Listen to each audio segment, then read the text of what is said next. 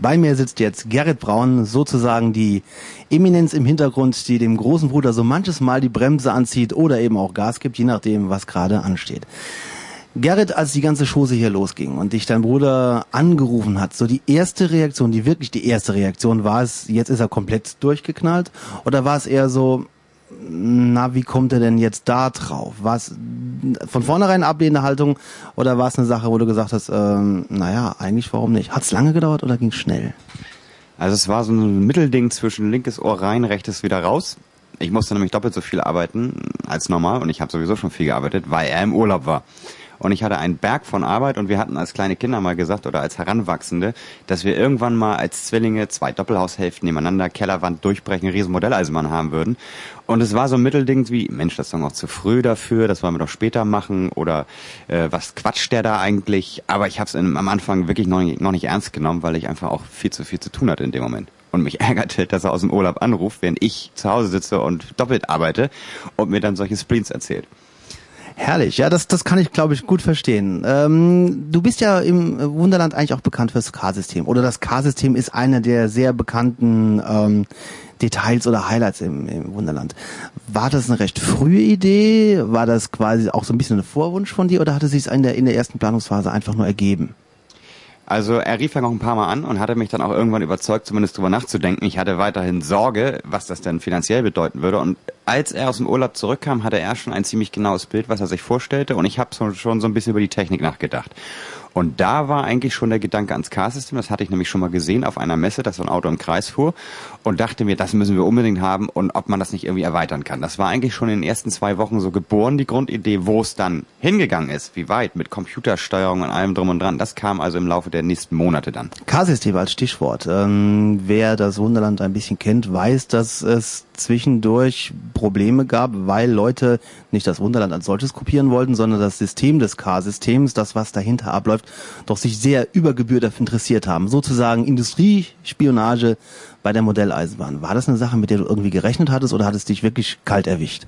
Also ich hatte ja mit mehreren Sachen nicht gerechnet, zum Beispiel auch mit diesem schnellen und frühen und so dermaßen großen Erfolg hatte ich nicht gerechnet. Da hatte eher so mein Bruder mit gerechnet. Das heißt, ähm, ich hatte am Anfang überhaupt keine Sorge davor. Wir hatten nämlich im Gegenteil gedacht, das gibt's alles schon, wir müssen das nur zusammenkaufen, hier einen Experten, da einen Experten und die bauen das dann für uns, Pustekuchen. Wir mussten das ja halt alles oder größtenteils selbst entwickeln. Und in der Entwicklungsphase habe ich nicht daran gedacht, dass das irgendwann mal etwas sei, was man schützen möchte, weil es andere gibt, die das kopieren, weil ich ja auch mit dem Erfolg noch nicht so gerechnet hatte.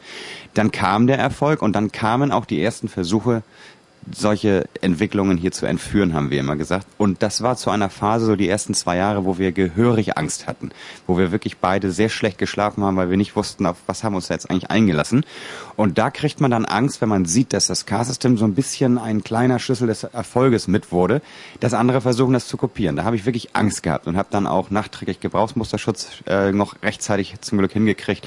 Und wir haben auch dann angefangen, einige Sachen patentieren zu lassen, was wir heutzutage nicht mehr machen. Der Erfolg gibt uns mittlerweile recht, dass das Ganze funktioniert. Wir haben eine gewisse Vorreiterstellung und mittlerweile schlafe ich eigentlich recht ruhig. Es gibt Tage, da sehe ich im Internet irgendwie eine 1 zu 1 Kopie aktueller Fall unserer Radarfalle zum Beispiel. Da ärgere ich mich. Aber im zweiten Gedanken sage ich auch wieder, Mensch, Kopie ist eigentlich ein gutes Kompliment für den Erfinder und bin dann eigentlich auch wieder glücklich. Manchmal bleibt so ein flaues Gefühl im Magen, weil wir sind jetzt zwar fünf Jahre dabei mit schönem Erfolg, aber man weiß ja nicht, ob es immer so weitergeht. Und wenn wir unsere Vorreiterstellung und unsere Entwicklung komplett für uns behalten könnten, wäre das natürlich sicherer für die Zukunft. Aber so ist es halt.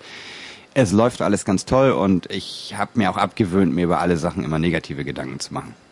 Ich glaube, das ist eine ganz vernünftige Einstellung. Ähm, du hast eben was von Schlaf gesagt. Das ist natürlich auch einer dieser, dieser Mysterien. Dieser Mensch kann doch gar nicht mehr schlafen. Der Tag hat nur 24 Stunden oder vielleicht auch noch die Nacht dazu. Äh, jetzt bist du ja doch in äh, familiärer, etwas weiterer Verantwortung. Du hast eine Tochter, was auch kein großes Geheimnis ist. Hat sich dadurch was geändert oder hast du gesagt, es muss die Familie zum gewissen Punkt hinten anstehen?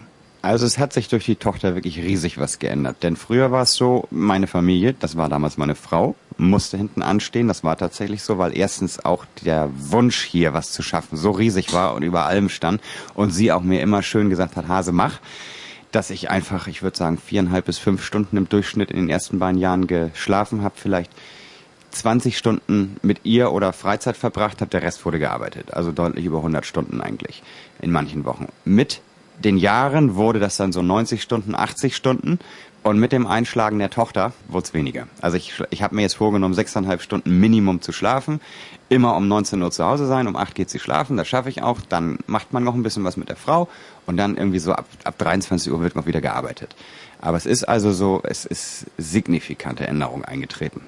Das ist natürlich sehr schön, denn an der Stelle wäre jetzt die Frage gekommen, warum läuft eigentlich dieses verfluchte automatische System mit den Schiffen noch nicht. Jetzt könnte man es natürlich wunderbar auf die Familie, auf die Tochter schieben. Aber mal so ganz grob umrissen, wo ist denn, wo ist wirklich der Haken der Sache? Weil dass du es kannst, das unterstellt man dir und ich unterstell's dir auch.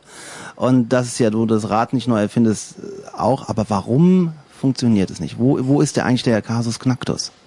Ich versuche das mal in drei Sätzen zu sagen, auch wenn es trotzdem fünf Minuten dauert vielleicht. Die Idee steht weiterhin. Das heißt, so wie vor drei Jahren die Idee kam, wie man es machen könnte, sind wir auch weiterhin nicht von abgewichen. Das heißt, wir haben das Gefühl, dass die Grundidee weiterhin gut ist. Wir sind auf dem Weg dahin über einige Stolperfallen gestolpert, und zwar die Ortung. Wir haben am Anfang gedacht, mit Kameras die Schiffe zu orten und so sechs bis zehn Millimeter Genauigkeit zu haben, weil es interessiert ja nun im Grunde nicht so genau, wie dicht das Schiff jetzt an der Schleusenmauer oder so vorbeifährt. Das passt schon irgendwie. Haben aber erst über Laufe der Zeit, vor allen Dingen habe ich das während der Programmierung festgestellt, dass wir eine wesentlich höhere Ortungsgenauigkeit brauchen. Mittlerweile sind wir dabei, dass wir eigentlich ein Millimeter Genauigkeit zweimal in der Sekunde für das Schiff wissen müssen, damit wir die Geschwindigkeiten berechnen können. Parallel dazu haben wir über die letzten drei Jahren mehrere Warnungen, Max-Planck-Institut war dabei zum Beispiel, also namenhafter Institute bekommen, dass mit einem Computer 20 Schiffe steuern, mit Anlegemanövern, gar nicht möglich ist, dass die Prozessorleistung dafür einfach nicht ausreicht, dass man heutzutage wirklich in echten Autopiloten bei der normalen Seeschifffahrt mit einem Hochleistungsrechner ein Schiff steuert und sobald eine Schleuse kommt, schon über Handsteuerung gehen muss, weil der Prozessor das einfach nicht vorausberechnen kann. Mittlerweile weiß ich, dass diese Warnungen stimmten. Mein Vorteil ist, und deswegen gebe ich auch noch nicht auf, wir brauchen hier keine Sicherheit. In der realen Welt ist 90 Prozent der Investitionen sowohl ähm, technisch als auch finanziell für Sicherheit. Wenn es bei uns kracht, freut sich das Publikum und ich hoffe, dass ich den Fehler dann das nächste Mal rausprogrammieren kann. Das heißt, wir haben im Moment das Ortungssystem fast fertig und in dem Moment, wo das steht, ich hoffe in zwei bis vier Monaten, kann ich die Steuerungssoftware zu Ende machen. Wir werden dann immer ziemlich zeitnah anfangen, mit dem Schiff zumindest auf und ab zu fahren und nicht anzulegen. Das werden wir weiterhin mit der Hand machen. Und ich hoffe, so binnen von sechs bis zwölf Monaten im Vollbetrieb zu sein. Ich befürchte, dass ich mittlerweile eingestehen muss, es gibt ein Restrisiko von fünf Prozent, welches mich zur Aufgabe zwingen könnte. Aber aufgeben tue ich erst dann, wenn aus fünf Prozent 100 geworden sind. Wunderbar, das ist eine schöne Einstellung. Apropos aufgeben. Ähm, als ihr angefangen habt, waren die ersten Überlegungen natürlich vielleicht auch sehr grundsätzlicher Natur. Jetzt nach fünf Jahren, kann man sagen, nach den Bauabschnitten, gibt es so einen heimlichen Lieblingsbauabschnitt? Ich habe ja da so eine gewisse Befürchtung eines gewissen brennenden Schlosses mit etc. pp. Liege ich damit zu sehr daneben oder hast du ganz andere Präferenzen mittlerweile auf der eigenen Anlage? Also es gibt immer ähm, den Unterschied, ob man ausgiebig drüber nachdenkt, was einem am liebsten ist, oder nur einfach salopp antwortet. Denn wenn ich salopp antworte, ist es immer der aktuelle Abschnitt, weil da bin ich am meisten mit beschäftigt. Vielleicht mit einer Ausnahme. Skandinavien war für mich von Anfang an ein kleines rotes Tuch, weil ich ziemlich schnell merkte, dieses mit der Schiffssteuerung, das kostet mir wirklich jeden Schlaf.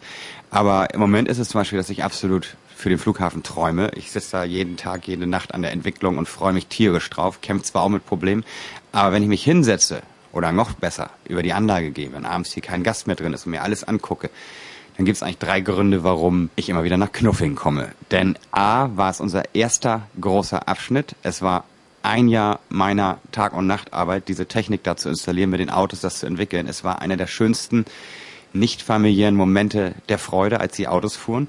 Es ist einfach, da hat alles für mich angefangen. Und die Stadt heißt ja Knuffingen, benannt nach meiner Frau. Damals war es noch Freundin, die ich immer Knuff genannt habe. Und die vor allen Dingen in der Entwicklungsphase wirklich massiv auf mich verzichten musste und mir so den Rücken gestärkt hat. Und als wir irgendwann im Team überlegten, wie denn diese, damals war es das Herz des Miniaturwunderlands, diese Kleinstadt heißen soll und eigentlich keine Vorschläge kamen, ich hatte mir zwar über den Namen schon mal Gedanken gemacht, aber gedacht, okay, das gebührt eigentlich dem Team, sich diesen Namen aus einfallen zu lassen. Und da so nicht wirklich Vorschläge kamen, habe ich immer mal ganz, ganz vorsichtig gesagt, was haltet ihr von Knuffingen. Hm, da war dann so, ja, könnte man nehmen. Dann habe ich die Story dazu erzählt, warum ich die Stadt Knuffingen gerne nennen würde. Und dann waren alle begeistert. Und da war ich natürlich auch glücklich, fuhr abends nach Hause, habe ihr eine große Freude damit machen können. Und der dritte Grund, warum Knuffingen irgendwie doch das Herz am höchsten schlägt, ist dann auch wieder die Feuerwehr, die halt da große Kreise zieht, großen Erfolg uns auch so mit ähm, beschert hat und irgendwie auch eins meiner Hobbys ist. Ja, wunderbar. Eine Frage vielleicht noch zum Schluss. Nach der Zeit jetzt, betrachtend von den ersten Arbeiten bis jetzt, würdest du es wieder machen oder würdest du es grundsätzlich anders machen oder würdest du es nur in Teilen anders machen? Ich würde es auf jeden Fall wieder machen. Es gibt durch die Schiffssteuerung zum Beispiel das erste Mal seit zwei Jahren auch negative Momente für mich, wo man wirklich, äh, um es mal auf Hochdeutsch zu sagen, muss die Backen zusammenkneifen muss und morgens sagen muss, ich pack das wieder an, ich ich quäl mich dadurch auch manchmal und es sind, es ist begleitet von vielen, vielen Rückschlägen und die zu verdauen manchmal nicht einfach ist und wo ich mir dann manchmal gesagt habe, so, oh Mensch, hätte ich das nicht gemacht. Aber dann stelle ich immer wieder fest, das begrenzt sich maximal auf das Thema Schiffe. Alles andere ist ein Traum. Ich stehe jeden Morgen glücklich auf und mit einem fetten Chaka, ich will den Tag beginnen und finde abends das Bett nicht, muss mich eigentlich ins Bett zwingen, um endlich mal nicht mehr nur viereinhalb oder fünf Stunden zu schlafen. Das heißt, wer so durchs Leben geht, dass er sich sagt, ich will morgens aufstehen, stehe manchmal vor dem Wecker auf und abends nicht ins Bett will, damit der Tag nicht endet, der kann eigentlich nicht behaupten, dass irgendwas falsch läuft. Im Gegenteil. Also ich würde alles wieder so machen, wenn man mir sagen würde, du musst aber eine Sache ändern, würde ich die Schiffe rauslassen. Das war Gerrit Braun, das war Uli für Radio Knuffingen. Dankeschön. Interessanterweise sind interessante Parallelen zu finden zwischen den Aussagen von Gerrit und seinem Bruder. Sie müssen miteinander verwandt sein.